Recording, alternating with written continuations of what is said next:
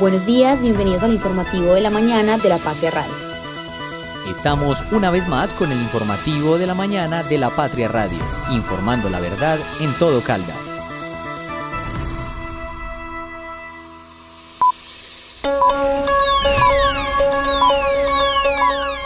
El informativo de la mañana en la Patria Radio. El calor que se siente en la ciudad de Manizales es anormal, por la sencilla razón de que yo soy nacido y criado en Manizales y este tema no lo había visto en ningún momento. Lo único que noto es que el cansancio físico en el trabajo, pues si es de más alto nivel, en el frío se desgasta uno como menos. Yo en estos días de calor me he sentido con más cansancio físico. He sentido mucho sofoco y he sentido que me deshidrato más rápido. Por eso me he tenido que hidratar tomando más agua. Escuchábamos a varios ciudadanos de Manizales que reportaban sus reacciones y cómo se han sentido con estas altas temperaturas en la ciudad. Bienvenidos a todos nuestros oyentes aquí al informativo de la mañana de la Patria Radio. Vamos a estar hablando de mucha información local y también departamental. Caldas está en alerta por conatos de incendios. La Pradera y Villa María se quedaron sin color 7. Recomendaciones para cuidarse durante el fenómeno del niño. Restaurante escolar en Caldas pendiente de la legalización del contrato para arrancar. Desde la cabina de la Patria Radio, el informativo de la mañana. Conduce Sofía Gómez, con Licede Espinosa y el equipo de la redacción del diario La Patria.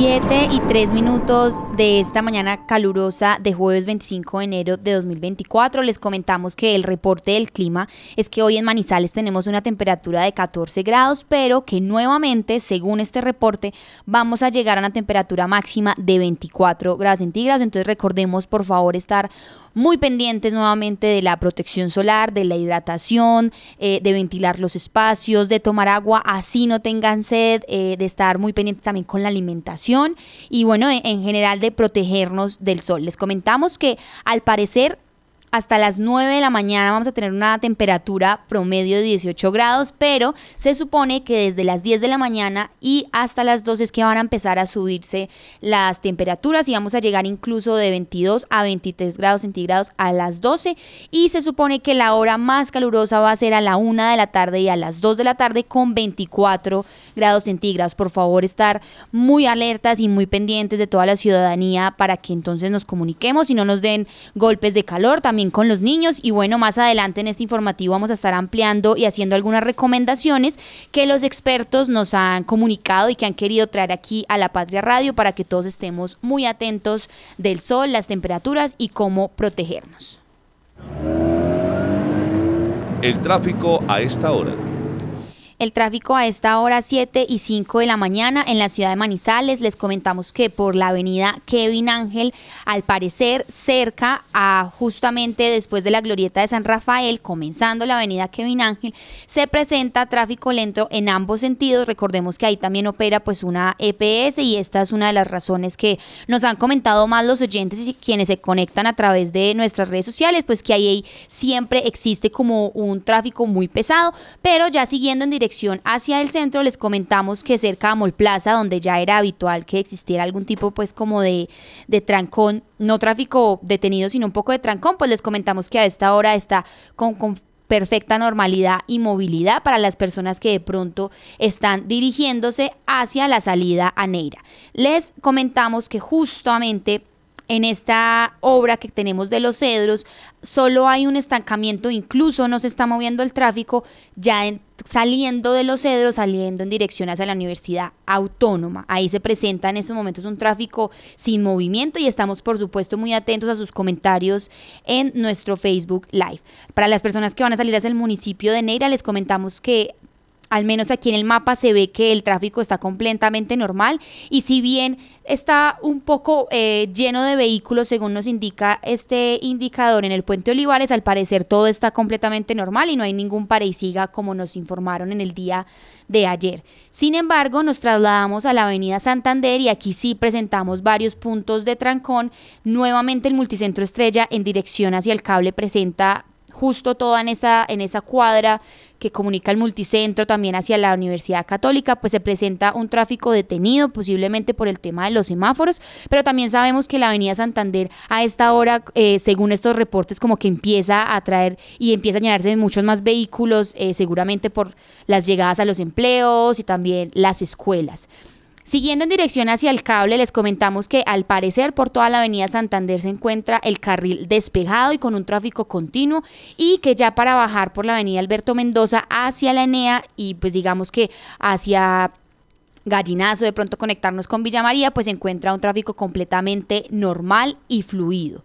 Siguiendo ya, por ejemplo, por la Avenida Santander, pero en dirección hacia el centro, les comentamos que nuevamente por Plaza 51, en ese semáforo que permite que usted o continúa por la Avenida Santander o empiece a bajar hacia San Jorge, pues hay un tráfico absolutamente detenido y esperamos que esto sea solamente por el semáforo. Más adelante, al parecer, se encuentra un tráfico completamente normal para llegar al centro de la ciudad, en donde, por supuesto, la avenida del centro vuelve y presenta algunos momentos de, tráfico detenido, pero no es, digamos, como que toda la avenida la que presenta esto. Para la avenida paralela y quienes de pronto usan esta ruta mejor alterna a la avenida Santander, les comentamos que justamente pues esta avenida presenta un tráfico continuo. Si bien hay harto flujo vehicular en estos momentos según el reporte, pues no hay ningún punto crítico. Es decir, toda la avenida paralela, por ejemplo, en dirección al Estadio Palo Grande se puede recorrer con normalidad. Sin embargo, ya digamos como que en el sector mismo del estadio sí se presentan detenimientos. Eh, para coger, por supuesto, como esta avenida que comunica y que rodea al estadio.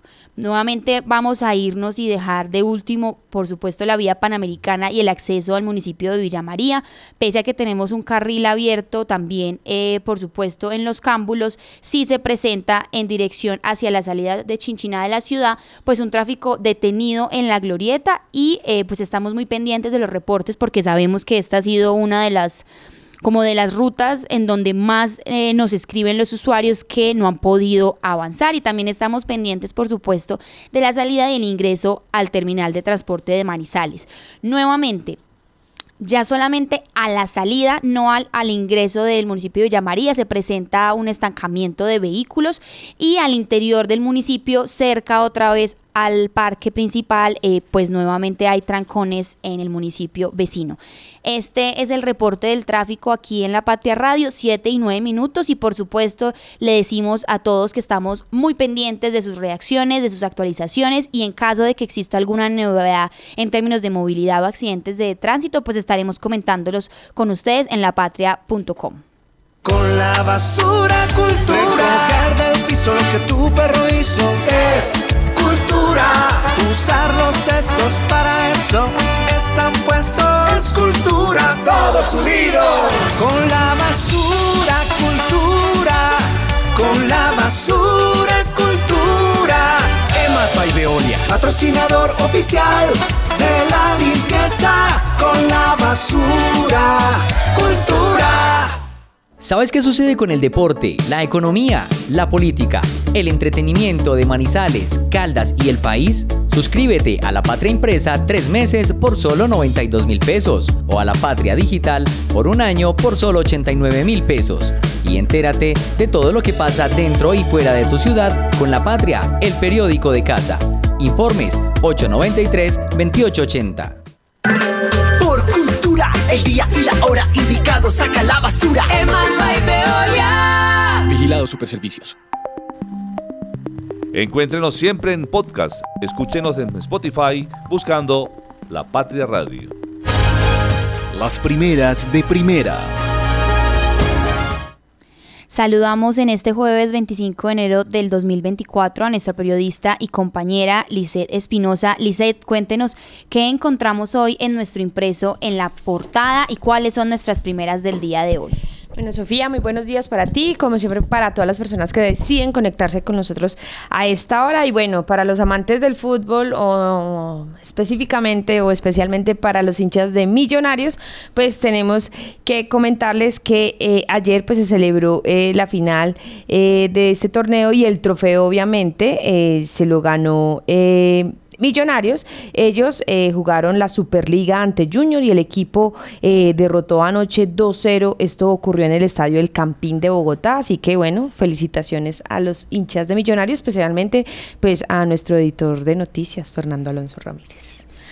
Fernando Alonso Ramírez, ¿y por qué? Porque él es hincha de Millonarios. Oh, por Dios. Bueno, está bien. Eh, yo creo que igual ese es algo positivo en términos, pues porque esto se jugó en el Campín de Bogotá y esto tal vez suba un poco el ánimo con todo lo que está sucediendo en la capital. Eh, del país, pero recuerden que igual también tenemos que estar muy pendientes de todo lo que vaya sucediendo. Ayer las redes sociales se llenaron de videos, testimonios y muchas personas de la capital nos estuvieron pues como enviando sus, sus reacciones desde sus casas, lo que veían, lo que está ocurriendo con los cerros. Entonces, bueno, recordemos a los oyentes que también de pronto nos escuchen desde Bogotá, pues que estamos muy pendientes también de su situación y de lo que sucede aquí en Caldas. Lice, de hecho en Caldas justamente estamos en alerta. Sí, estamos en alerta eh, porque eh, a diferencia de lo que ha ocurrido, eh, Sofía, en Bogotá y también en Santander, en Caldas se están registrando, son conatos de incendio, que recordemos que estos no son de grandes proporciones, pero los evitamos cuando los damos a conocer porque esto ayuda pues a prevenirlos, es decir, a que no se creen o se generen esos incendios forestales. Y es que estos conatos de incendio de cobertura vegetal, pues ya se han presentado en 11 municipios de nuestro departamento y han sido controlados por la intervención pues de, del cuerpo de bomberos, que recordemos que algunas de las alcaldías aún no han hecho este convenio con estos organismos de socorro, que es muy importante, obviamente, pues teniendo en cuenta todo lo que está generando el fenómeno del niño eh, con las altas temperaturas. Entonces, por esto, pues el llamado es a evitarlos y a prevenirlos. Además, pues ante esto, eh, ante la sequía también que se está viviendo en algunas regiones del país y eh, tras los incendios forestales de grandes magnitudes que también se están registrando, pues ya el presidente Gustavo Petro anunció que expedirá un decreto de desastre natural en busca de esos recursos para las afectaciones del fenómeno del niño. Así es, Lice, yo siento que la pregunta que ya nos toca y nos corresponde hacerle a todas las administraciones que faltan es, bueno, o en serio saber cuáles administraciones de Caldas faltan por este convenio con los bomberos, porque fue un tema que hablamos la semana pasada, que alertamos desde la semana pasada y que digamos estuvimos muy pendientes, la unidad de gestión de riesgo también estuvo pues anunciando con su voz aquí en La Patria Radio que es trascendental que estos convenios ya existan y que es responsabilidad de las alcaldías en estos momentos de que estos convenios estén funcionando, pues para que la respuesta en caso de que suceda algo, ojalá no suceda, pues sea mucho más efectiva. Eh, asimismo, yo creo que también hay que pensarnos el tema del presupuesto, eh, porque ayer comentaban que incluso en Bogotá y así había bajado el presupuesto para todos los organismos de socorro y ahora mire lo que está sucediendo, entonces yo también quisiera eh, como conocer en Caldas cómo está ese tema del presupuesto y también porque recuerden los oyentes que ya inicia el plan de desarrollo departamental y yo siento que es indispensable preguntarle ahora sí, pues a al tema de la gobernación y a quienes van a estar liderando esto, pues sí van a, van a incluir el tema de la restauración, de evitar el tema de riesgos de desastres naturales. Yo creo que ya es un tema que hay que estar hablando en el departamento. Pero bueno, tenemos también algo en Villa María, que justamente es un municipio del que hemos estado conversando mucho y pues que sabemos que con el área metropolitana vamos a estar muy unidos en términos de todo lo que nos suceda a ambos, a Manizales y Villa María. Y hoy eh, pues en nuestra portada tenemos es un cierre y un tema con Color 7. Sí, ayer también lo estábamos comentando y es ya eh, la liquidación de eh, esta empresa que tenía su sede allí en Villa María, específicamente en el barrio La Pradera y que eh, pues operó durante 37 años. Eh, lamentablemente pues el anuncio de liquidación se dio a conocer ayer perdón, el estamos a jueves, el martes eh, a las 2 de la tarde y pues obviamente pues tenemos un informe en la que pudimos hablar con una empleada y también de toda la situación que generó y desató pues ya la superintendencia las puertas con candado y el silencio pues que se registraban ayer en la visita que se hizo eh, pues evidenciaban ya el cierre de esta entidad que como lo mencionábamos pues eh, se destacó eh, durante todo este tiempo también participando en eventos en el país como era Colombia Moda donde Color siempre Color 7 perdón tenía pues esa presencia muy marcada. Así que bueno lamentable la situación que está viviendo esta entidad Así es, esos son nuestros temas en la portada de hoy. Recuerden que igual vamos a estar ampliando toda esta información. La frase del día. Hoy en la página 7 de nuestro impreso, en nuestra sección de opinión, la frase del día es, no la da Margaret Fuller. Dice, hoy eres un lector y mañana serás un líder. Yo no sé cómo interpretar realmente esta frase, Lice, ¿usted cómo la ve? Pues yo la interpreto, Sofía, es que en medio de todo somos tan ignorantes que los libros nos permiten pues indagar muchos mundos que nos llevan sin necesidad que ir a viajar o a conocer esas culturas o esas situaciones. Y yo creo que los libros nos permiten eso, eh, el conocer y explorar em, y llegar a ser pues eso que no pensamos ser. Eh, el tener tanto conocimiento pues nos ayuda a ser grandes líderes en donde seamos, sea eh, en nuestra comunidad, en el colegio, en nuestro trabajo. Entonces yo creo que los libros nos permiten y la lectura hace que exploramos y tengamos un conocimiento mucho más amplio de, de lo que sucede en el mundo. Bueno, está bien, esta es una de las interpretaciones. Yo es que la verdad la veo como muy genérica. Yo me considero, o sea, a mí me gusta leer eh, y yo no sé si yo realmente tenga ya de una vez por leer las capacidades de, de una líder, pero pues es como que puede ser una de las posibles consecuencias positivas de estar leyendo. El editorial.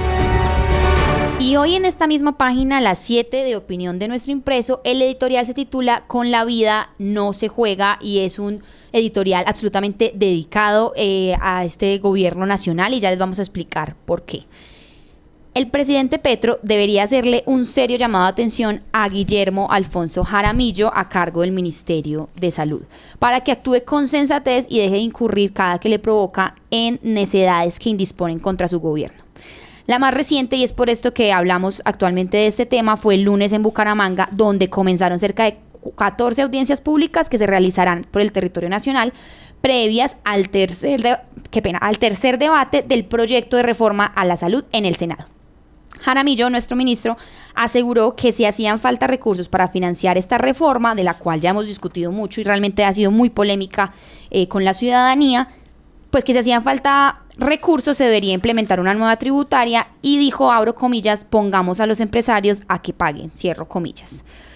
Como un baldado de agua fría cayó esta desatinada e inundada propuesta, pues porque el desequilibrio económico nacional del 2023 en Colombia mucho eh, tuvo que ver con la reforma tributaria que el Congreso le aprobó a Gustavo Petro en el 2022 y imponiendo costos a sus obligaciones a los empresarios.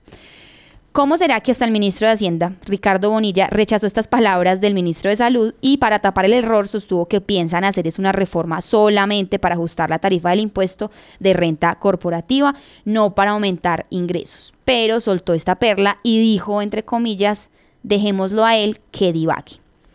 Esta es la parte fuerte de nuestro editorial y que vamos a leer tal cual y es presidente Petro no se puede ocupar un puesto eh, ministral divagando, mucho menos con la salud porque es también hacerlo con la vida. En noviembre, Jaramillo tuvo que salir a matizar sus declaraciones en un debate de la reforma en la Cámara, indicando que las vacunas de COVID-19, excepto la de Sinovac, eh, sirvieron para el más grande experimento que se haya hecho en la historia de la humanidad y que esto no podía volver a ocurrir.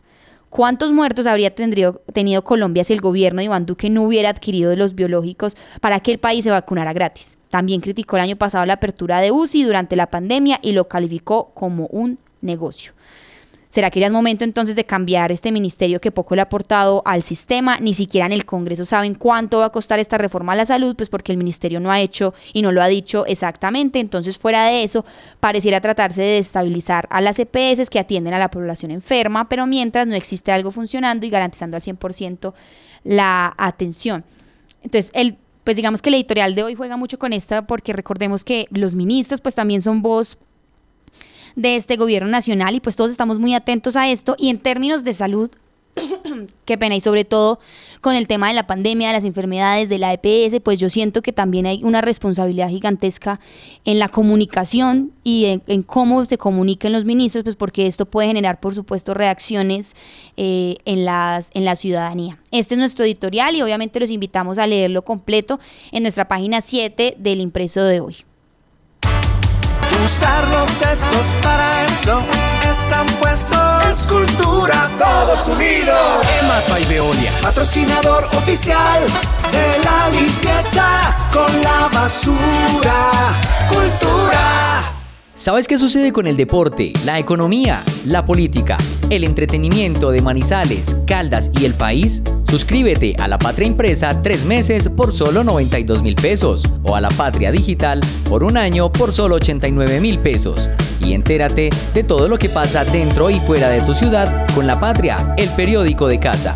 Informes 893-2880. Recoger del piso lo que tu perro hizo es cultura. Emas by Veolia. Patrocinador oficial de la limpieza con la basura. Cultura. Encuéntrenos siempre en podcast. Escúchenos en Spotify buscando La Patria Radio. Bueno, y a esta hora también en el informativo de la mañana de la Patria Radio, 7 y 22 minutos, y saludamos a nuestro compañero y editor de educación, Oscar Beyman. Oscar, bienvenido a la Patria Radio. Hoy tenemos varias noticias, hablando, primero vamos a hablar como del PAE, pero luego vamos a hacer como toda una sección por las altas temperaturas y cómo la gente ha reaccionado al tema del calor. Bienvenido a la Patria Radio. Eh, Sofía, Alice, muy buenos días para usted y para todas las personas que nos siguen en las diferentes plataformas. Bueno, pues por fin quedó ya oficializado el contrato para prestar el, la alimentación escolar en los municipios distintos de Manizales. Recordemos que Manizales sí empezó el lunes pasado y aquí se espera que por lo menos el lunes o a más tardar a finales de la otra semana ya empiece el servicio porque los estudiantes están sin el PAE eh, ante las demoras en el, proceso de licitación desde comienzo de año. Igualito pasó el año pasado, eh, se demoraron 15 días para 15, 20 días para llegar con el alimento escolar a los colegios y entre tanto pues los que sufren son los estudiantes, aunque por ahora pues se ha tomado una medida de choque que es eh, suspender la jornada única que es la que va de 7 y media de la mañana hasta las 2 o 3 de la tarde y esos niños son los que están priorizados para recibir los complementos de refrigerio y de restaurante. Entonces ya, se, ya están en el proceso de firmar el contrato. Son tres empresas, tres uniones temporales las que ganaron la licitación en Caldas, son 31 mil millones de pesos, dividen al, departamento por zonas y es algo como lógico porque el departamento parece pequeño pero realmente es muy grande y para llegar a las zonas urbanas y sobre todo rurales es complicado. Entonces son tres empresas las que van a prestar este servicio. Vamos a estar, por supuesto, muy atentos al cumplimiento de a ver cuándo es que ya inicia realmente y oficial para nuestros niños en el departamento, pues el tema de la alimentación. Tenemos, por supuesto, en este momento a, la voz del secretario de Educación de Caldas, Luis Erney Vargas, quien nos habla y nos explica que pues falta legalizar el contrato, pero que están obviamente haciendo todos los ajustes para arrancar. Queridos caldenses, ya quedó adjudicada la licitación para la operación del programa de alimentación escolar PAE 2024 que beneficiará a cerca de 60.000 estudiantes. Tres oferentes ganaron el proceso y el funcionamiento de esta importante estrategia de acceso y permanencia en el sistema educativo. Lo que sigue en el proceso de es la legalización del contrato para comenzar a entregar el servicio en las instituciones educativas de todo el departamento. Recordamos que nuestra apuesta es mejorar la calidad de los alimentos que reciben los estudiantes Esperamos lo más pronto posible comience el servicio en todo el departamento. Bueno, así es, estaremos también muy pendientes de todas las actualizaciones y sobre todo del cumplimiento del PAE a los niños del departamento. Pero recordemos que hoy abrimos de hecho programa con las reacciones de las personas, los ciudadanos de Manizales y Caldas, con esas altas temperaturas. Y hoy, Lice de Espinosa, pues también usted nos describe un poco lo que está pasando en el departamento. Cuéntenos un poco de eso para irnos a las recomendaciones, porque hoy también con nuestro compañero Oscar Beman vamos a estar hablando de estos temas de calor. Así es, Sofía, mire. En nuestro departamento tenemos hasta el momento, o el cuerpo de bomberos nos ha reportado 11 eh, conatos de incendio eh, que han podido controlar. Algunos de estos han ocurrido entre la noche del martes y algunos ayer. Eh, pero también hay que recomendar que son eh, estos, estos incendios de cobertura vegetal, pues eh, no son de grandes proporciones y eh, lo que nos dicen los expertos es que también una forma que tenemos para ayudar a evitar y controlar estos incendios es reportándolos. Entonces, por eso el llamado es de las personas que eh, sean testigos o presencien alguna quema, pues llamen a bomberos porque pues esa quema se puede convertir en un gran incendio forestal y así podemos ayudar a controlarlos. En ese sentido, pues ayer el reporte del el IDEAM pues tenía eh, a los municipios como Aguadas, Filadelfia, Manizales, Palestina, Pácora y Samaná en alerta roja en cuanto a la probabilidad de incendios, mientras los demás municipios permanecían en alerta naranja y amarilla. Entonces esto es muy importante. Asimismo, en el último reporte que da el IDEAM señala que hay 952 municipios con alerta de amenaza por riesgo de incendio y de ellos 586 están en la alerta roja y 33 tienen amenaza por riesgo de deslizamiento, mientras que los ríos Magdalena y Cauca registran bajos niveles de agua en sus cuencas. Entonces también recordemos que la sequía que se está viviendo también en el país pues va a afectar eh, eh, todo lo que tiene que ser con el suministro de agua y por eso también las recomendaciones están ligadas a cómo eh, podemos tener un uso mejor de este recurso hídrico porque pues obviamente pues estamos notando que desde que empezó en eh, el 2024, pues la temperatura sigue subiendo. Entonces, en municipios como Manizales, en donde el clima normalmente es frío, pues estamos sintiendo estos golpes de calor y mm, eh, en, los otros que son más calientes como Labra, Orcasia y también eh, Victoria, pues obviamente el sol está pegando, se está incentificando mucho más, entonces por eso son las recomendaciones. Así es, y en estos momentos tenemos la voz de Olga Lucía Campo. Ella es doctora en ingeniería y de hecho es la coordinadora del doctorado en sostenibilidad, de la Universidad Autónoma. Ella nos explica un poco qué podemos esperar este año en términos como de la temperatura, las lluvias y pues también como estar muy alertas el comportamiento esperado del clima, de acuerdo a, a, lo que nos reporta el IDEAN, es que en los próximos seis meses no solo va a estar influenciado por el clima estacional típico de la época, sino también por esa evolución del fenómeno del niño hacia la condición neutral y obviamente ahí hay distintas oscilaciones que afectan también el clima en nuestro país que son las ondas intraestacionales y ecuatoriales. De acuerdo con los modelos de predicción que mm, presenta el IDEAM, se estima que durante el trimestre consolidado entre febrero y abril se presente déficit de lluvia en varias regiones del país, especialmente en el Magdalena, en Bolívar, en Sucre, en Córdoba, en Antioquia, eh, los Santanderes, el altiplano cundiboyacense, Huila, Valle del Cauca y Nariño. Y se esperan excesos en algunas zonas del país, por ejemplo en el Bichada, en el sur del Casanare, en el Meta y en, y en el Guaviare. Para el resto del país se espera condiciones más o menos propias, digamos, de esa época.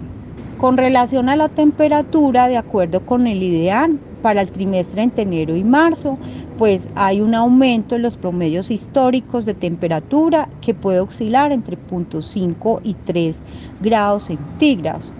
Y es posible en algunas zonas de los altiplanos que se presenten heladas.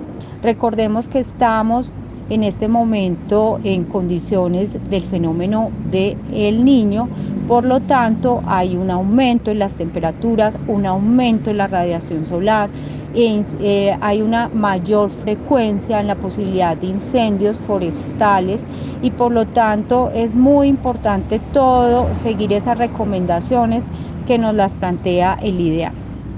Bueno, y también vamos a escuchar a Luis Fernando Bermúdez Hurtado, él es profesional especializado de la Subdirección de Biodiversidad y Ecosistemas de Corpo Caldas, que también nos explica un poco de cómo se generan o cuáles son los elementos que generan un incendio forestal y también algunas recomendaciones eh, con el agua. digamos que todo el departamento tiene una susceptibilidad en su vegetación porque tiene unas condiciones de humedad muy bajas, muy propias a incendiar, ¿cierto? el otro factor importante es la topografía como estamos en zonas de alta pendiente, entonces vamos a tener, y en algunas zonas eh, planas, entonces vamos a tener que los incendios forestales se van a propagar muy rápidamente con esas dos condiciones, el material combustible seco y el material y las altas pendientes van a hacer que el incendio forestal avance muy rápidamente, se genere muy rápidamente. Y lo tercero es que hemos tenido también fuertes vientos en estas zonas de ladera, lo que hace que una simple colilla de cigarrillo me genere el suficiente calor para encender un material combustible que tiene las condiciones que tenemos ahora. Entonces todo el departamento podríamos decir que tenemos una posibilidad alta de que se presenten incendios forestales. Problemas de altas temperaturas y vamos a tener problemas de incendios, sino que tenemos posibles desabastecimientos de recursos hídricos. Contamos con en el departamento con todavía con unos niveles óptimos en cuanto a de recursos hídricos pero tenemos que usar de manera eficiente el agua para que cuando nos llegue esa época en que los caudales hayan rebajado, nosotros aprendamos o ya estemos conviviendo con esos niveles bajos de uso de agua y podamos no tener racionamiento. ¿Cómo podemos hacer eso?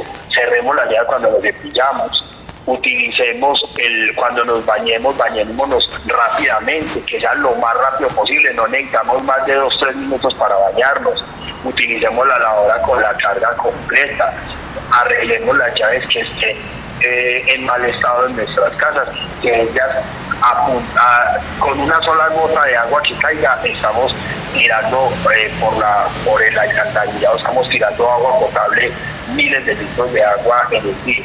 Entonces, por favor, ahorremos agua, utilicemos bien el recurso hídrico, no lavemos los carros, o sea, podemos aguantarnos un tiempito de lavar los carros en la casa. Si necesitamos lavar un carro, llevémoslo a un lugar en donde manejen bien el recurso hídrico, en donde tengan unas, unos tanques de almacenamiento y de recuperación de agua, que manejen eh, aparatos que ahorren el, el agua eso nos va a servir también para ahorrar. Entonces es importante que todos nos comprometamos con esta temporada para que no tengamos necesidad de sufrir un racionamiento de agua ni se nos va a presentar un incendio forestal. Bueno, así es. Recordemos que este tema de los incendios forestales, pero también de las altas temperaturas, ha generado varias reacciones en nuestros oyentes. Oscar, también tenemos hoy como una especie de sección especial para hablar del calor y ya hemos escuchado recomendaciones, por ejemplo, qué no hacer en las casas y también para evitar incendios forestales, pero por ejemplo, nuestros niños ya iniciaron jornada escolar en Caldas y hay como recomendaciones también. Sofía, son 120 mil estudiantes los que recibimos en colegios públicos, sin contar los privados, o sea, son cerca de 150 mil en nuestro departamento que entran a estudiar y todos reciben clase de educación física o todos salen a descanso. Entonces ahí es donde está el riesgo con el golpe de calor y por eso tenemos a un licenciado que nos va a dar algunas recomendaciones sobre el tema. El golpe de calor.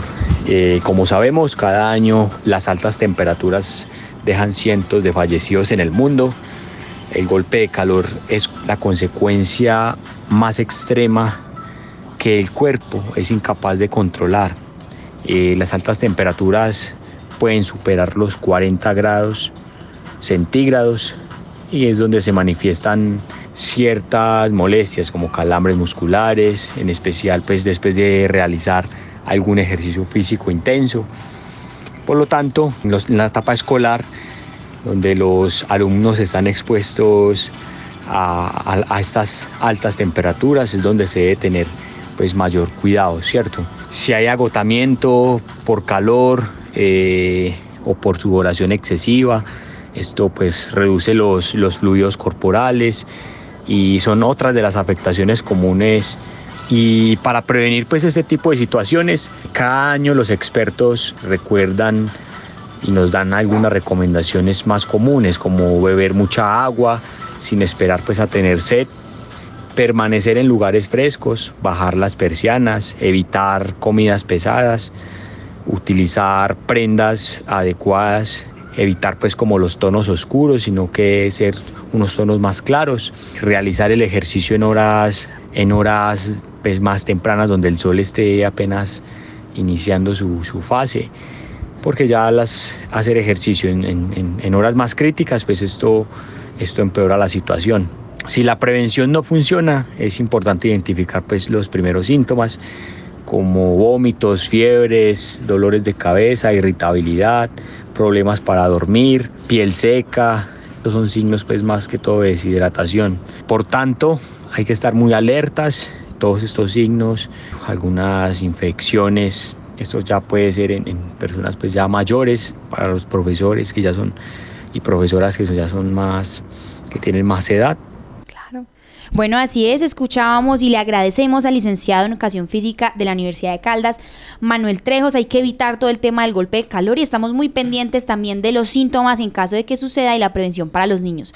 Oscar, tenemos noticias en nuestra área metropolitana. Claro que sí, mire, y permítame dar una noticia que tiene que ver eh, básicamente con la cultura una noticia positiva. En Villa María, usted recordará que hoy, este año, se están cumpliendo años del, yo creo que la, orquesta más emblemática que ha tenido América Latina, es, como decir nuestros Beatles o nuestros Rolling Stones, la Sonora Matancera, la crearon el 12 de enero del 1924 y está cumpliendo 100 años. Y hoy en la, eh, la Casa de la Cultura y la Alcaldía de Villa María le van a rendir un homenaje en, en la Casa de la Cultura eh, con una presentación especial, una reseña de este grupo.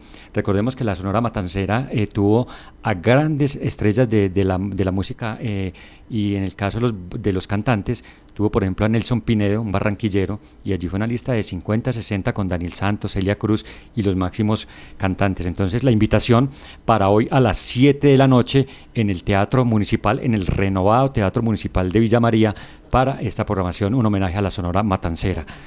Y siguiendo con Villa María y en general con Caldas, recordemos que este sábado hay jornada de vacunación y pueden acercarse los niños y las personas adultas, eh, aprovechando pues que, que, va a ser esta jornada, hay vacunación contra la influenza, contra el COVID, hay suficientes eh, dosis para aplicarles a toda la población. Eh, la del virus del papiloma humano, que es muy importante para las niñas también. Entonces, toda esta jornada de 4, de 8 de la mañana a 4 en el Hospital San Antonio y en la Plaza de Bolívar. Una información útil para la gente de Villa María. Y también, siguiendo en nuestra zona metropolitana, tenemos una información también de salud que tiene que ver con Neira y es que se eh, le hizo una remodelación al puesto de salud de la vereda Llano Grande. Eh, recuerde este, Sofía, que, estos puestos de salud han sido cerrados en la mayoría de municipios, empezando por Manizales. Ahora eh, se están abriendo y se están renovando. Esta semana hacíamos un recorrido caminando por la zona rural de Manizales, San Peregrino, La Cabañas, y uno dice, venga, si a una persona le pasa algo a las 11, 12 de la noche, ¿qué puede hacer? Si, si a veces es precaria la, la, la, la, atención en la zona urbana, que hay puestos de salud y que hay, perdón, que hay centros de salud a la mano, ahora digamos en la zona rural. Entonces esta es una buena noticia para Neira y recordemos que con el presidente Petro hay un convenio que se está firmando con el SENA, el Ministerio de Salud y el Ministerio de Educación para garantizar cuando se abran estos puestos de salud, que es un proyecto que tiene el gobierno nacional, haya el personal y la capacitación suficiente para tener personal para atenderlos. Y para cerrar con Palestina, tenemos una información, Palestina acaba de, entrar a ese grupo de turismo que, que, se está creando y que está buscando alternativas de generación de turismo con Fontour a raíz de la situación que vivimos constantemente con el Nevado del Ruiz con los cierres del Nuevo Ruiz, esta zona de influencia está buscando que tenga sitios turísticos, los tiene, pero que los promocione más. Y uno se pone a mirar y que Palestina los tiene. Palestina tiene las fincas cafeteras, tiene el cañón del río Cauca por el paso eh, en Arauca, fuera de eso está Santágueda, que es el sitio eh, de la recreación entre nosotros. Entonces, el alcalde estuvo en Fontour y está con toda la disposición para eh, ofrecer lo que tiene y recibir el apoyo necesario para hacer esto. Oscar, muchísimas gracias. Así es, tenemos muy buena información y por supuesto a quienes asistan hoy a Villa María, digamos que a este homenaje y también a quienes nos den ideas para que Palestina también sea un lugar de turismo importante. Muchas gracias. Ahora sí son las 7 y 39 de la mañana y a esta hora le damos la bienvenida aquí en el informativo de la Patria Radio a nuestros periodistas de la sección de balance, nuestro editor Juan Carlos Leighton y por supuesto a nuestro periodista Santiago Carmona. Bienvenidos a La Patria Radio y comencemos porque justo hoy abrimos programa también hablando del cierre de Color 7 y tenemos varias reacciones de las personas, tenemos la voz del alcalde Villamaría, tenemos una pensionada, pero también es importante dar un poco de contexto porque es una empresa que llevaba mucho tiempo aquí y que obviamente también tenía una unión importante entre Villamaría y Manizales. Juan Carlos, cuéntenos un poco de eso y bienvenido a La Patria Radio compañeros en estudio, querida audiencia, buenos días. Eh, sí, Sofía, como lo contamos desde ayer, el cierre inminente de Color 7, el anuncio de la liquidación de la, de la compañía y eh, pues una situación digamos compleja teniendo en cuenta eh, la cantidad de empleos que generaba, cerca de 300, una empresa con cerca de con unos 37 años de historia, una, una empresa que eh, digamos tenía ese reconocimiento no solo nacional sino internacional, porque tenía, había llegado incluso a 16 países, recordar, llegó a generar en su momento hasta 580 empleados y eh, pues el líder de grandes marcas, de con marcas conocidas que yo creo que todos sabíamos, eh, la famosa eh, Rosé Pistol, tanto para, para, para adultos como para niños había sacado. la última marca que había sacado hace unos siete años era la Jack Supply y tenía pues convenios, eh, digamos, interesantes. Eh, ya lo que nos dicen y en la historia, ya lo que vamos a escuchar de, como bien lo dice usted, Sofía, una, una persona que, que entrevistamos que eh, seguía laborando en la empresa, ya pensionada, pero seguía laborando en la empresa, destacando esa labor tan humana y tan querida de una entidad de estas, pues con toda esa tradición. Ella decía que no solamente era una generadora de empleo, sino una empresa que, que les digamos que les dio eh, todo el apoyo y que fue muy muy querida con sus empleados. Eso fue digamos como el digamos el impacto el dolor porque efectivamente fue una noticia que les llegó de última hora el pasado lunes a las 2 de la tarde. Y eh, pues después de, de, de tener una jornada normal, un trabajo normal, pero eh, pues todo apunta a que efectivamente los efectos de la tasa de cambio, eh, las tasas de interés y la inminencia del cobro de los acreedores no se pudo hacer un arreglo de esta, eh, digamos, de esta situación. recordemos esto último la empresa entró en proceso de reorganización empresarial. En el 2017 eh, se había aceptado con un proceso de pago a los 12 años, pero eh, pues no habían alcanzado a terminar de, cumplir con todos sus pagos. Eh, da Vivienda, uno de sus, digamos, de sus acreedores, estaba pidiendo parte del pago. de tal forma que digamos ahogada por las deudas. Escuchemos un poco la, la, voz de la, de la pensionada eh, contándonos pues como esa situación. Beatriz Elena se llama la señora. Nosotros, eso fue una tragedia miedosa porque no se sabía quién lloraba más, todo el mundo lloraba.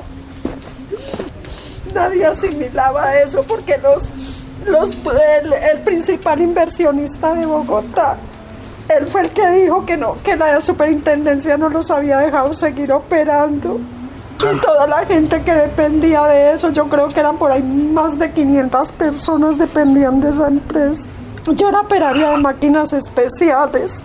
De hecho estábamos muy contentos porque había entrado un nuevo inversionista, Michael Fox, y estaba Tecoas y que con, esa, con esos inversionistas nos íbamos a parar, pero la superintendencia de sociedades no dejó. Resultará trabajo en otras partes, pero muchas están entrando en liquidación.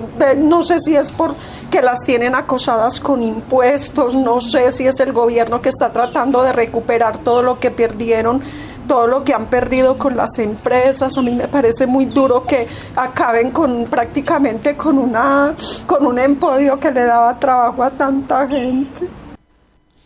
Eh, también hablamos, eh, Sofía, con Jorge Ariel Carmona Guzmán. Él es el diputado del Partido Conservador, pero también es de Villa María, de tal forma pues que siente de primera mano el dolor de, una empresa de estas eh, con tanta tradición, con tanto reconocimiento, como decíamos ahora 37 años, cuestionando él un poco digamos, la, la, la, intención, la falta de apoyo de las entidades nacionales que ven que hay compañías que sí pueden salir adelante, porque, pues, digamos, su know-how, su forma de trabajo era, era evidente, era una compañía que, que tenía ese reconocimiento internacional y que solamente necesitaba un poco de apoyo, eh, pues, digamos, de, de, del gobierno y de la DIAN como tal.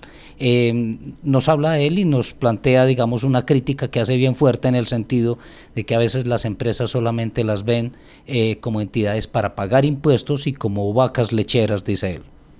La verdad es que es bastante triste la situación que hoy afecta a 300 familias del municipio de Villa María de Manizal. La verdad es que Color 7 desde que llegó a Villa María en el año 87 ha venido por una agenda de generación de empleo, de crecimiento económico, que lamentablemente en el 2017 a raíz de una situación que viven muchísimas empresas, que es la reestructuración empresarial, pues no pudo lograr el fin de saneamiento económico con sus acreedores.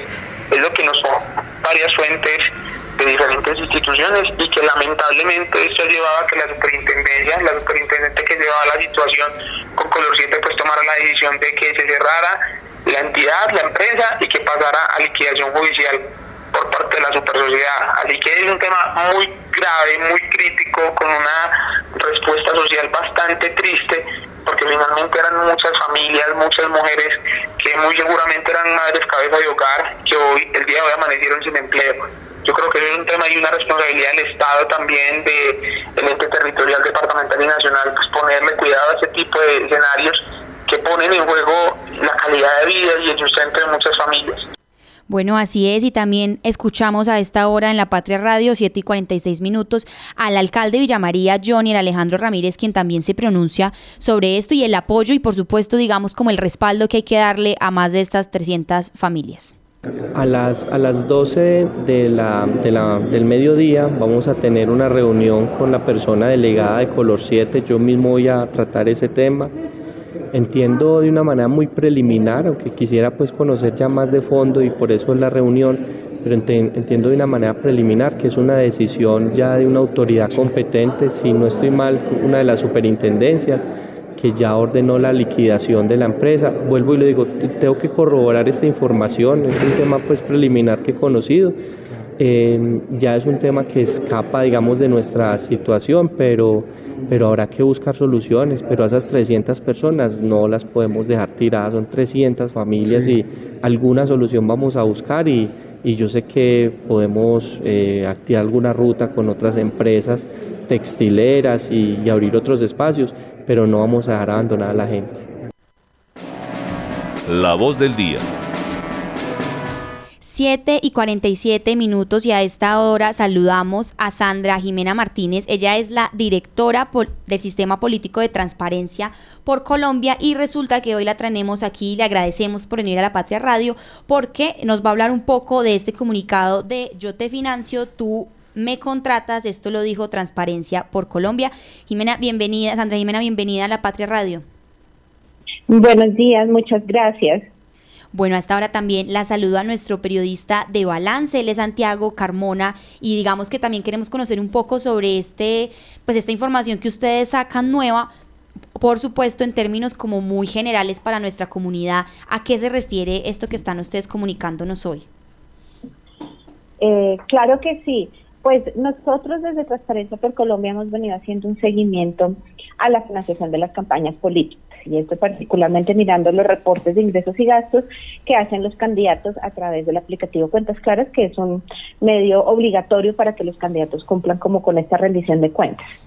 Eh, digamos que en el análisis de toda esta información y viendo desde la acción que tenemos en Transparencia por Colombia que uno, digamos, de los principales riesgos de corrupción eh, política en el país está asociado al financiamiento irregular de campañas, quisimos ampliar el análisis a otros, digamos, elementos y escenarios que podrían, digamos, verse afectados por corrupción.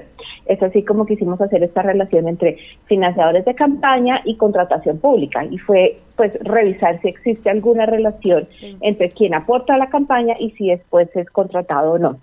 Eh, y por eso pues venimos haciendo toda esta revisión tanto en cuentas claras como la revisión de información contractual en SECOP, SECOP 1, SECOP 2, tienda virtual, haciendo pues un cruce de datos, una verificación, una digamos una, una limpieza de datos para poder llegar a una información mucho más clara y concreta e identificar quizás esos patrones que nos muestran que los financiadores de campaña en una alta proporción sí celebran contratos con el Estado luego de entregar esos aportes a sus campañas. Directora, y a propósito de este informe, ¿qué cifras hay y por qué esto es preocupante a pesar de no ser ilegal como indica el documento? Sí, Santiago, pues lo que encontramos en este caso, y digamos mirando específicamente las elecciones 2019-2022, es decir, las autoridades que acaban pues, de terminar en el periodo anterior, es que uno de cada cuatro financiadores a las campañas eh, territoriales celebró un contrato posterior a que esas autoridades, digamos, a las que entregaron recursos fueron elegidas. Em, el patrón de por sí pues ya es llamativo porque cuando uno piensa que pues hay un financiamiento de campañas como una forma de participación política, pero uno ve que pues detrás de esto también existe una oportunidad de celebrar contratos con el Estado, empiezan a cuestionarse si el incentivo de financiar es realmente apoyar las campañas o una manera de entregar recursos para a futuro tener, digamos, eh, un tratamiento preferencial o una incidencia particular en la asignación de esos contratos. Entonces, ese es un primer punto que para nosotros es importante resaltar frente a todo este ejercicio. Lo segundo es que los modalidades, digamos, de estas contrataciones en muchos casos corresponden a modalidades simplificadas en las cuales existe, si se quiere, cierto poder de decisión de manera discrecional, porque estamos hablando de que la mayoría de estos contratos se hicieron a través de contratación directa, eso fue casi el 40% de los contratos que se celebraron con financiadores de campaña, en segundo lugar régimen especial y luego selección abreviada y por el contrario, digamos, contratos con financiadores de campaña que hayan sido a través de otros medios más competitivos como las licitaciones públicas son porcentajes eh, mucho menores dentro de todo el universo de contratos que revisamos. Y para usted, ¿estas cifras ponen en evidencia la necesidad de una reforma política y electoral? Pues la verdad yo creo que esto lo que nos muestra sí es dos temas que, que, es importante abordar de lado y lado. Por un lado, desde la reforma política, como bien lo planteas, hay varios elementos que es necesario empezar a revisar frente al financiamiento privado de las campañas políticas. Quizás lo más importante en este caso, antes de una reforma, es que se cumpla con todas las obligaciones de transparencia y rendición de cuentas de quienes financian campañas. Esto con el fin de evitar, si se quiere a futuro, que se incurra en posibles inhabilidades al momento de contratar.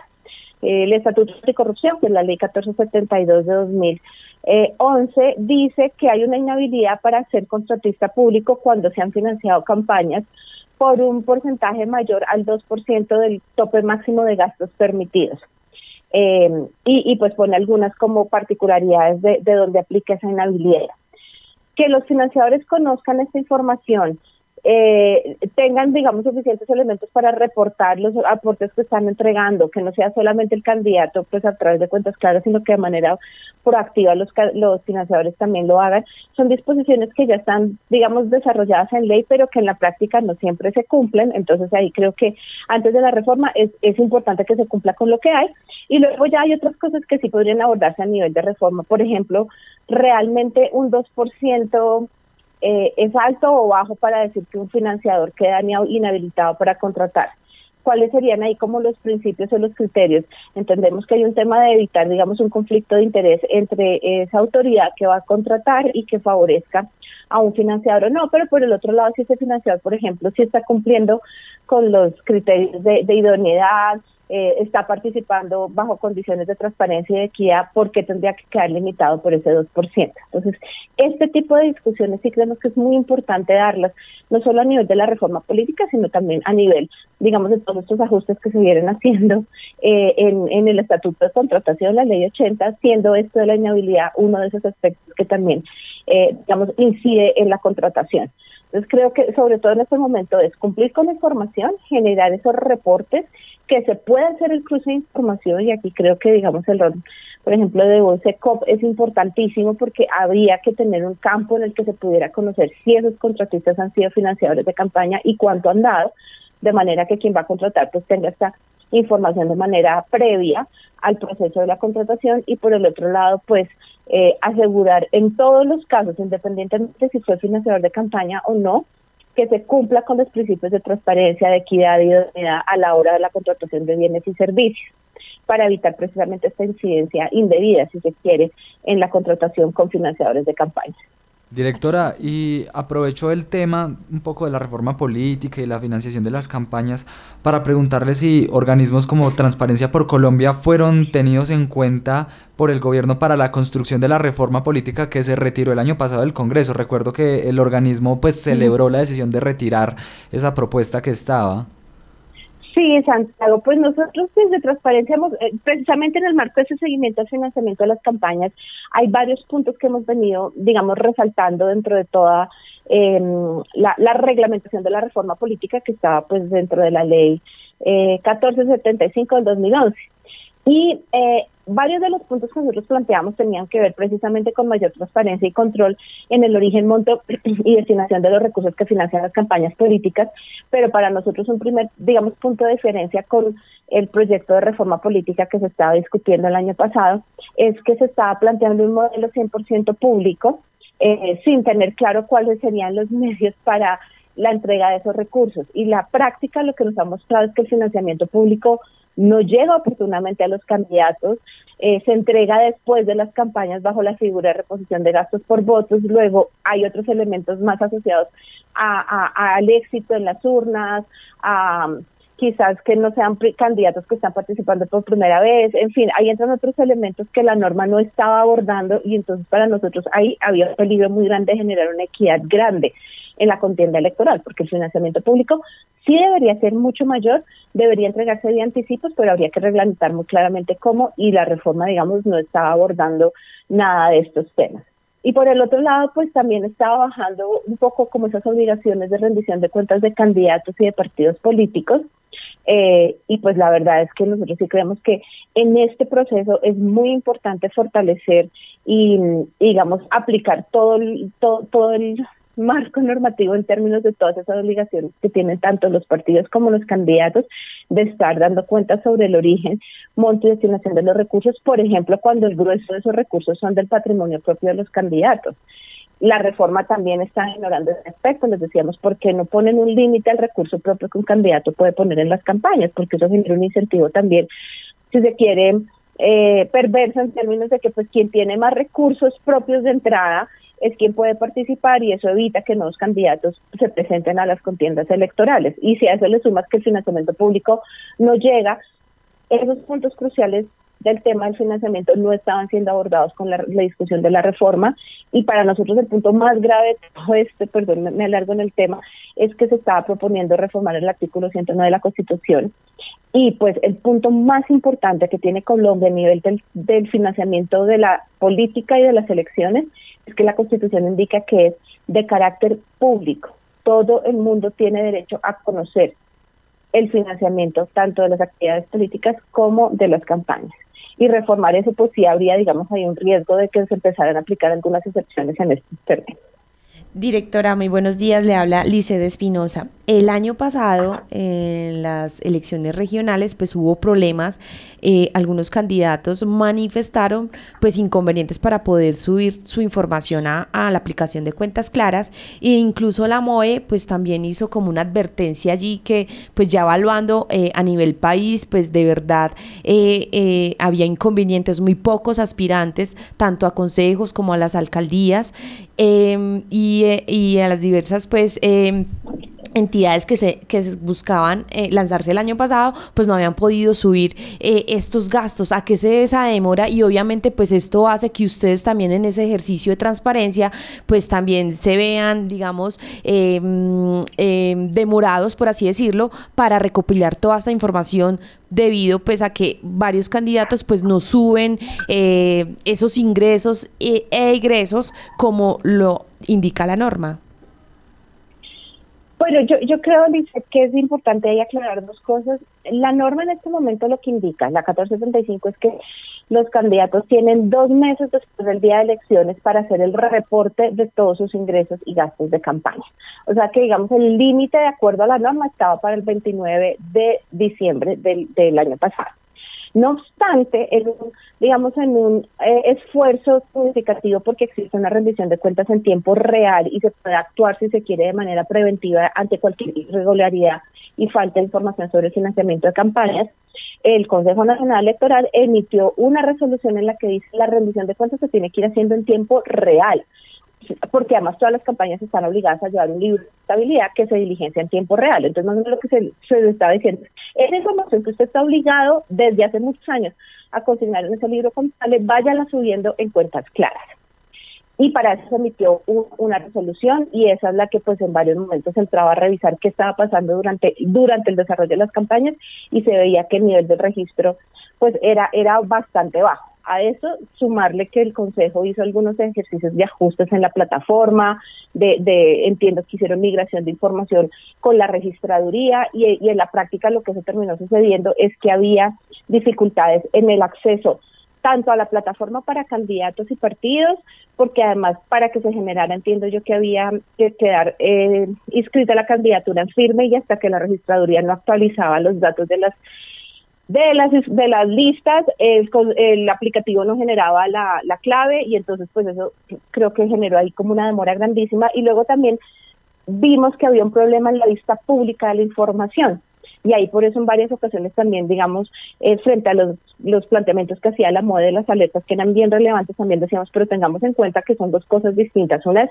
si están cumpliendo o no, y la otra es si esa información no está siendo carácter público. Ambas son muy importantes, pero para nosotros el mensaje más fuerte es incentivar que los candidatos siempre estén cumpliendo con la norma y asegurar que el CNE garantizara la vista pública de esa información. Por eso nosotros siempre tratamos como dejar muy claro esos dos elementos para no llevar a una confusión.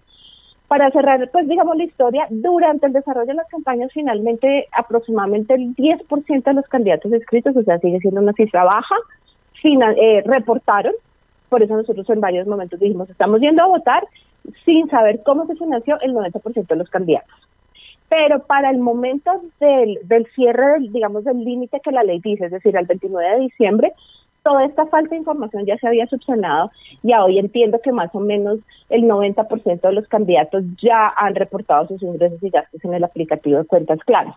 Entonces, claro, durante el desarrollo de las campañas es, es una oportunidad perdida no haber tenido más reportes sobre ingresos y gastos por las dificultades técnicas, por el desconocimiento y también porque en muchos casos los candidatos incluso ignoran sus obligaciones de reporte. Eh, pero existe esa información en este momento y por lo menos para identificar patrones, alertas, hacer ajustes de cara a futuros procesos electorales, es muy importante pues revisar esta información, valorarla, identificar esas alertas y pues si va a haber nuevamente una una propuesta de reforma política, pues que se tenga en cuenta todos estos análisis para esos temas. Así es, directora. Nosotros en estos momentos ya son las 8 y 2 minutos y tenemos conectadas a varias personas de la ciudadanía. Pues aquí en La Patria Radio también tenemos eh, la posibilidad de estar transmitiendo en las redes sociales, entonces hay como varias personas de distintas partes, no solo de Manizales, y nosotros queremos que usted de pronto nos diga eh, por qué es importante que también las personas conozcan este tipo como de, de, maneras de hacer control a los candidatos. Estamos iniciando alcaldía, gobernación, eh, también tenemos área metropolitana, entonces por qué es importante que se haga este control y cómo las personas también pueden de pronto capacitarse. No sé si ustedes ofrezcan esa, pues ese servicio eh, para la ciudadanía ya como tal, también formen parte y sean protagonistas en el control a, pues, a los candidatos y a quienes nos representan. Claro que sí, y qué bueno pues que, que usted se interese de la ciudadanía, porque al final nosotros como ciudadanos sí tenemos una posibilidad de ejercer este control también al, al financiamiento de la política y, y, si se quiere dentro del ciclo electoral pues primero está todo el proceso de las campañas pero luego sigue el ciclo de la gestión digamos eh, contractual y una vez que los candidatos son elegidos y entran a ejercer sus cargos, pues arranca todo el ciclo de la gestión pública. Entonces, todos estos puntos están entrelazados y qué bueno que haya ese interés de hacerle seguimiento.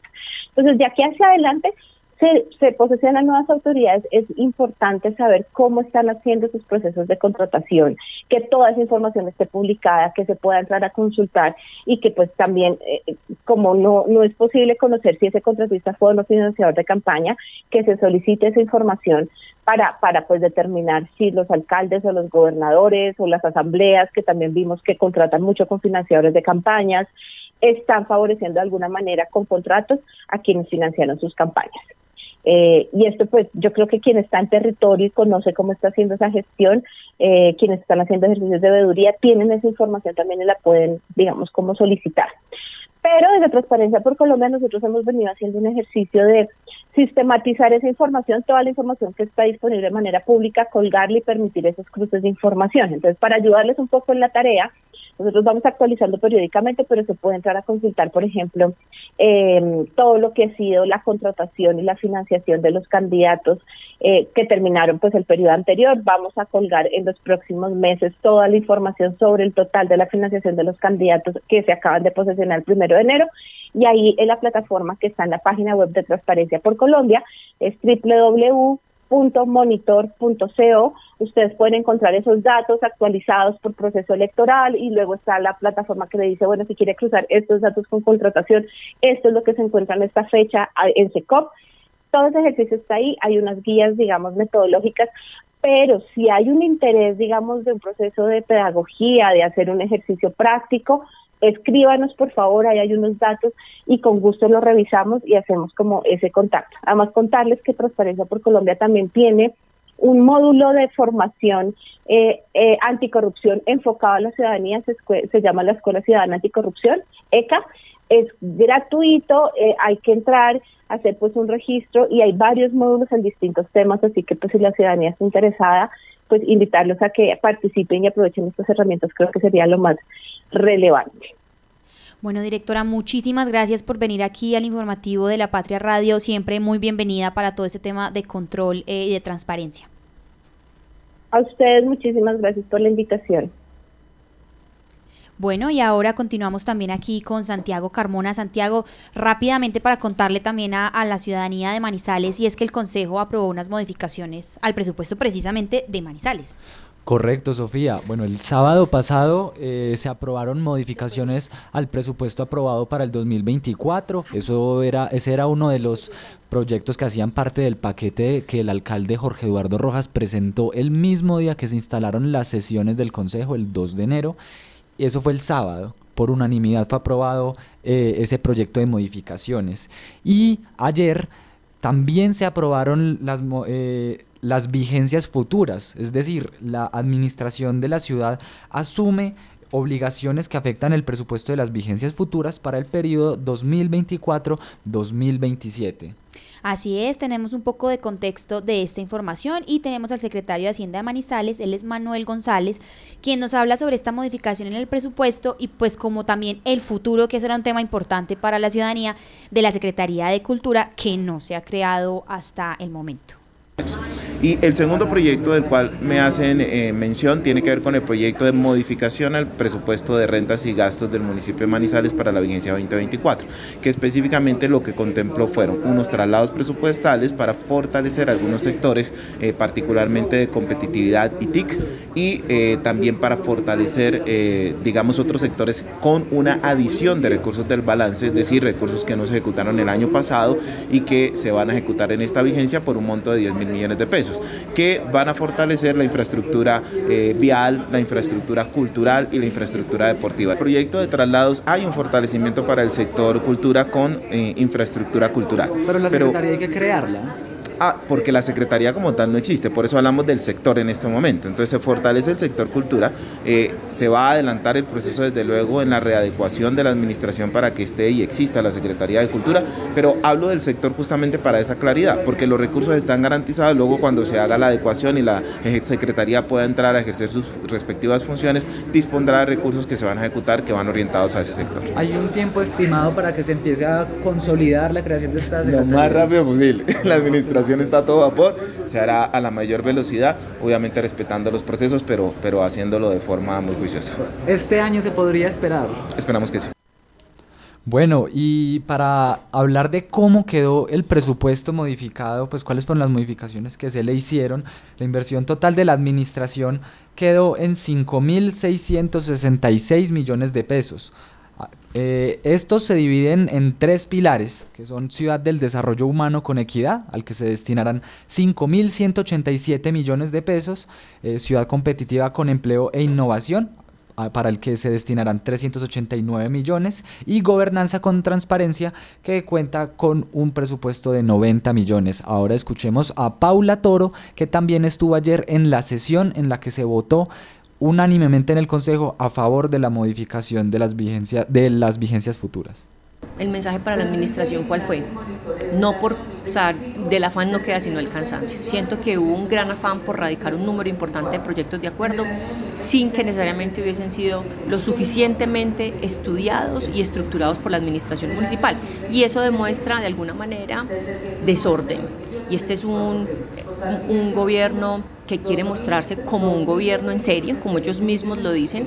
Así que el llamado es a que este tipo de proyectos de acuerdo, donde hay temas tan sensibles como el presupuesto, pues se hagan de la mejor manera con las justificaciones necesarias, entendiendo, por ejemplo, temas tan importantes como de dónde salen estos 10 mil millones de recursos del balance tuvo la administración que ir y, y, generar y preparar la información, pero no la teníamos para el debate.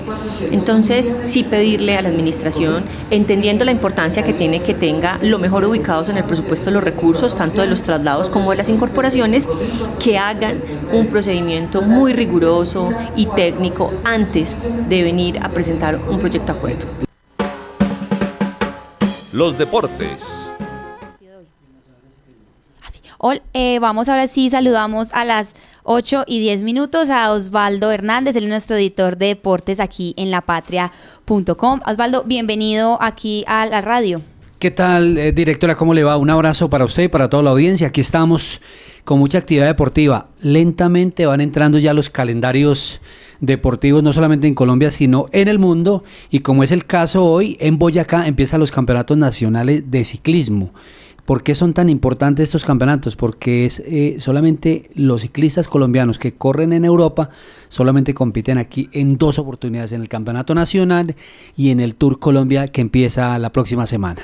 Así es, usted nos comentaba que Quintana, Bernal, Urán e Higuita pues van a participar de las nacionales de la ruta, pero también tenemos representación caldense. Sí, son por ahí 14 deportistas de Caldas. Hoy empiezan las eh, pruebas contra reloj del esfuerzo individual para todas las categorías, sub-23, eh, y élite, sub-23 masculino y femenino, bueno, en todas, pero Caldas el año pasado fue oro en la ruta, plata en la contrarreloj con Diana Carolina Payola. No sé si tenemos tiempo de escucharla, a, Diana Carolina, a con quien tuvimos la posibilidad de hablar ayer, y aquí está la nota con ella. Eh, Diana Carolina Peñuela, bienvenida a La Patria Radio. Bueno, Diana, ¿cómo llegas a este campeonato nacional que de alguna manera se ha vuelto muy importante para todos ustedes, los ciclistas colombianos? Que eh, están en el exterior y que esta es una vitrina para mostrarse entre, entre toda la afición. Pues bueno, llegó a este nacional muy motivada, obviamente pues con los resultados que he hecho en los últimos años, eh, pues volver a, ponerme pues en la, en la línea de meta con toda la motivación y todas las expectativas y, y pues sabiendo el trabajo que hemos hecho para llegar a estos nacionales de la mejor forma, así como lo he hecho en los, en los últimos años, que bueno, pues siempre lo he hecho, pero pues estos últimos años se han dado los resultados pues que habíamos estado buscando, entonces pues es eso, es volver a, a pararme en esa línea de meta con toda la certeza de que el trabajo se hizo bien mucho. Sí, eh, Diana, en este último ciclo de su carrera, la contrarreloj, digamos que la, la has incorporado a, este proceso? ¿Cómo llegas para esta competencia que es precisamente mañana? Eh, pues lo que tú dices, he trabajado mucho estos últimos años en la, en la bicicleta de crono, gracias a mi equipo DNA Pro Cycling, pues que ha sido el, el gestor pues como de mi material y de que yo pueda pues entrenar sobre la bicicleta de crono, que es una modalidad la cual hay que entrenar sobre la bicicleta y, eso es lo que te hace especialista. Entonces, pues hemos trabajado mucho esa nueva disciplina, como te digo, para mí. Y pues es eso, o sea, todo ese trabajo que hemos hecho sobre la cabra, pues hace que, que se sienta uno un poco más, más fuerte o más... Eh, como sabiendo que, que, se ha hecho pues el trabajo y que cada vez estamos en una mejor posición para afrontar, afrontar pues como esta nueva disciplina. Sí, y finalmente quería preguntarte por los dos recorridos, el de mañana y el de eh, el de es el viernes o el sábado, el del viernes o el sábado en la, en la, en la ruta, Diana. Sí, nosotros corremos mañana jueves y el viernes la ruta. El, el, el recorrido de la contrarreloj pues es una contrarreloj con tendencia a subir, unos repuestos pues fuertes como es el ascenso a las gemelas, la subida a la plaza de Bolívar pues y la entrada a Tunja, entonces pues es una crono que pensaría yo pues que se adapta más a mis condiciones ya que yo entreno la contrarreloj en Manizales y, y pues allí solo hay subidas y repechos, entonces creo que los músculos y la y la posición está mucho más adaptada pues como a este tipo de esfuerzo, entonces pues puede ser un, recorrido que nos favorezca. Y igualmente la ruta pues es un circuito que ya hemos corrido varias veces, es el circuito del Nacional del 2020, entonces pues eh, también un circuito muy duro donde pues obviamente la desventaja es que no tengo un equipo que me soporte, pero pues un equipo dentro de carrera que me soporte, pero pues obviamente con toda la logística y, y el apoyo que recibió de mi equipo y de, y de toda la gente que está alrededor mío, pues espero hacer lo mejor posible pues eh, muchos éxitos a Diana Carolina Peñuela. Ella y Jonathan Restrepo lideran el equipo caldense que está efectivamente en los juegos, en, el- los juegos deportivos, los juegos deportivos nacionales, no, los campeonatos nacionales de ciclismo. Recordemos que Diana el año pasado ganó la prueba de ruta y quedó segunda medalla de plata en la contrarreloj individual. Reiteramos en suelo boyacense, previo a lo que va a ser el Tour Colombia la próxima semana. Así es, Osvaldo, y como dato de cierre para nuestra audiencia que nos ha estado preguntando y están muy atentos, de hoy a las 8 y 20 de la noche, el partido del Once Caldas. Pues más que dato de cierre, destaquemos efectivamente que es otra noticia del día en Caldas y es el partido del Once Caldas en la segunda fecha de la Liga Betplay. Visita a Águilas Doradas, eh, 8 y 20 de la noche en el estadio Alberto Grisales de Río Negro. Un partido que estaba en duda porque el local no tenía todavía definida la plaza, pero la de Mayor obligó efectivamente y finalmente se forzó la utilización de este escenario. Ese es el problema de tener equipos sin identidad, deambulando por todo el país, sin sede. Y Once Caldas, reiteramos hoy, con dos novedades en la formación titular, visita a Águilas Río Negro. No sé si tenemos tiempo de dar la, la, la, que, la nómina de, de Once Caldas. Adelante. Once claro. Caldas va con James Aguirre, Daniel Quiñones, Jorge Cardona, Heider Riquet, Juan Pablo Patiño, Iván Rojas, Santiago Mena, Esteban Beltrán, Mateo García, Billy Arce y Dairo Moreno.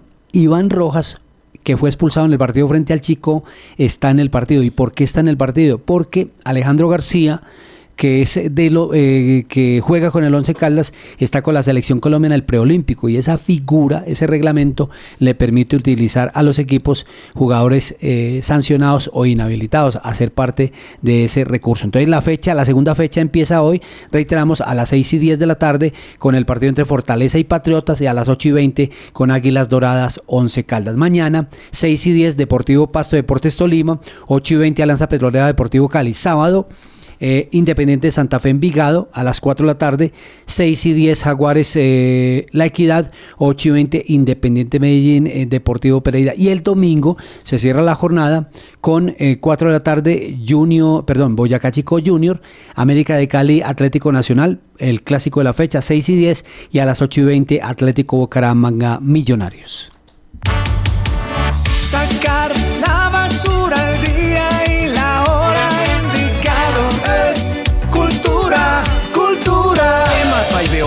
Patrocinador oficial de la limpieza con la basura. Cultura. ¿Sabes qué sucede con el deporte, la economía, la política, el entretenimiento de Manizales, Caldas y el país? Suscríbete a La Patria Impresa tres meses por solo 92 mil pesos o a La Patria Digital por un año por solo 89 mil pesos. Y entérate de todo lo que pasa dentro y fuera de tu ciudad con La Patria, el periódico de casa. Informes 893-2880. Encuéntrenos siempre en podcast. Escúchenos en Spotify buscando La Patria Radio.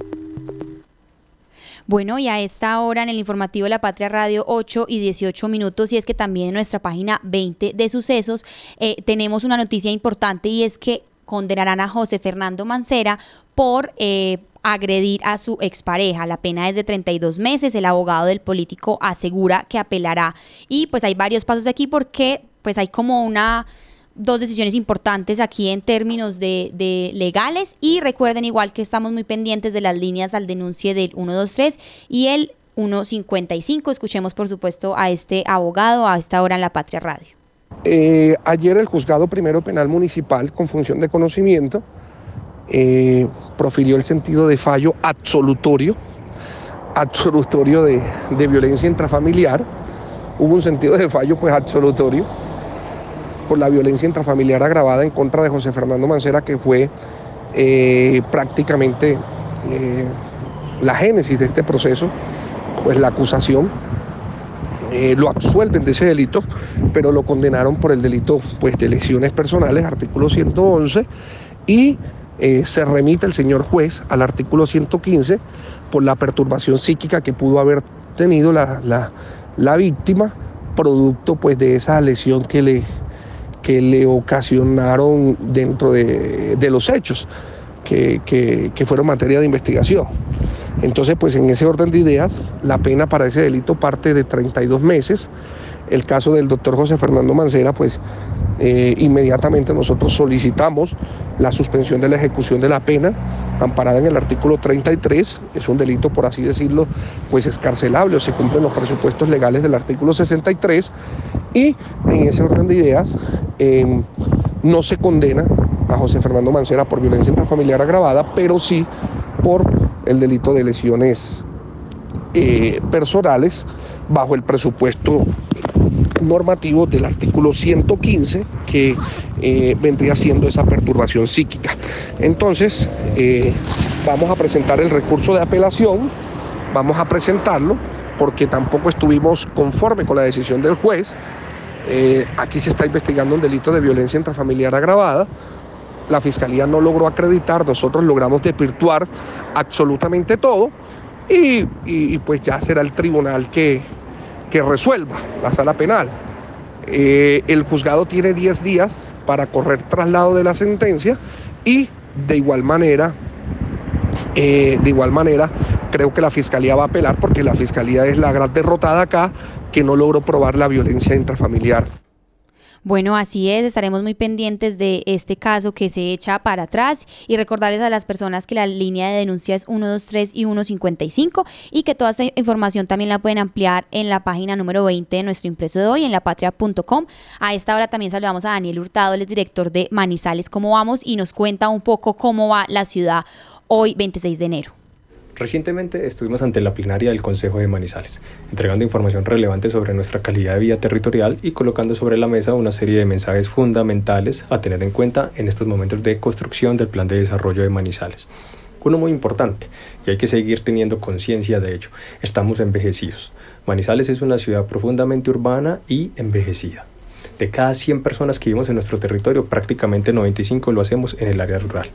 Además, es muy importante que este dato ponga sobre la mesa la importancia de la ruralidad, porque si bien es más extensa en términos, por, supuesto, territoriales y geográficos, la población cada vez es menor y eso tiene que ver con nuestra propia calidad de vida, relevo, condiciones de habitación, condiciones de productividad, entre otros. Otro mensaje fundamental tiene que ver con la certeza de que efectivamente estamos envejecidos y cada vez las mascotas cobran un papel mucho más importante en nuestro territorio. Los datos nos dicen que aproximadamente el 40% de nuestra población tiene al menos una mascota dentro de sus hogares. A su vez, la necesidad de cuidar a otro. Eso sucede que en uno de cada cuatro hogares por lo menos hay una persona que requiere ese cuidado del otro. ¿Qué tenemos que hacer entonces como territorio? Construir mejores estratégicas que fundamenten el ejercicio del cuidado del otro y sobre todo el mayor realce a lo que es la economía del cuidado. A su vez, prestar atención nuevamente a temas de salud mental, en este caso particular la problemática del suicidio. Si bien es cierto que en el año 2022 la tasa disminuyó en comparación con otras ciudades capitales del país, sigue siendo una problemática de interés, sobre todo porque la tasa de intentos de suicidio en Manizales es más alta que la tasa de, efectividad de suicidios y a su vez es más alta que el promedio nacional. Estos son algunos de los datos, pero cerremos con otro. Si estamos envejecidos y cada vez nacen menos niños y niñas, la primera infancia también cobra profunda relevancia, porque nos está diciendo que a la fecha de cada 100 personas que vivimos en Manizales, aproximadamente 6 son de primera infancia. Así va Manizales. Así va Manizales y son las 8 y 24 minutos y también saludamos por supuesto a nuestro editor de la sección de sucesos, Diego Hidalgo, quien nos trae actualizaciones importantes que pueden encontrar también en nuestras noticias. Sofía, un gran saludo para usted, para todos los oyentes que hasta ahora se conectan con la mejor información del eje cafetero, especialmente de Caldas en la Patria Radio, en estos días calurosos llenos de información.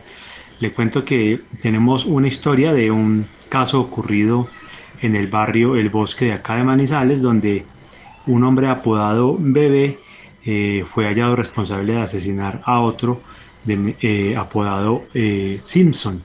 Ese hecho ocurrió eh, hace dos años en, esa capital de Caldas y por ese proceso terminó condenado a 47 años de prisión.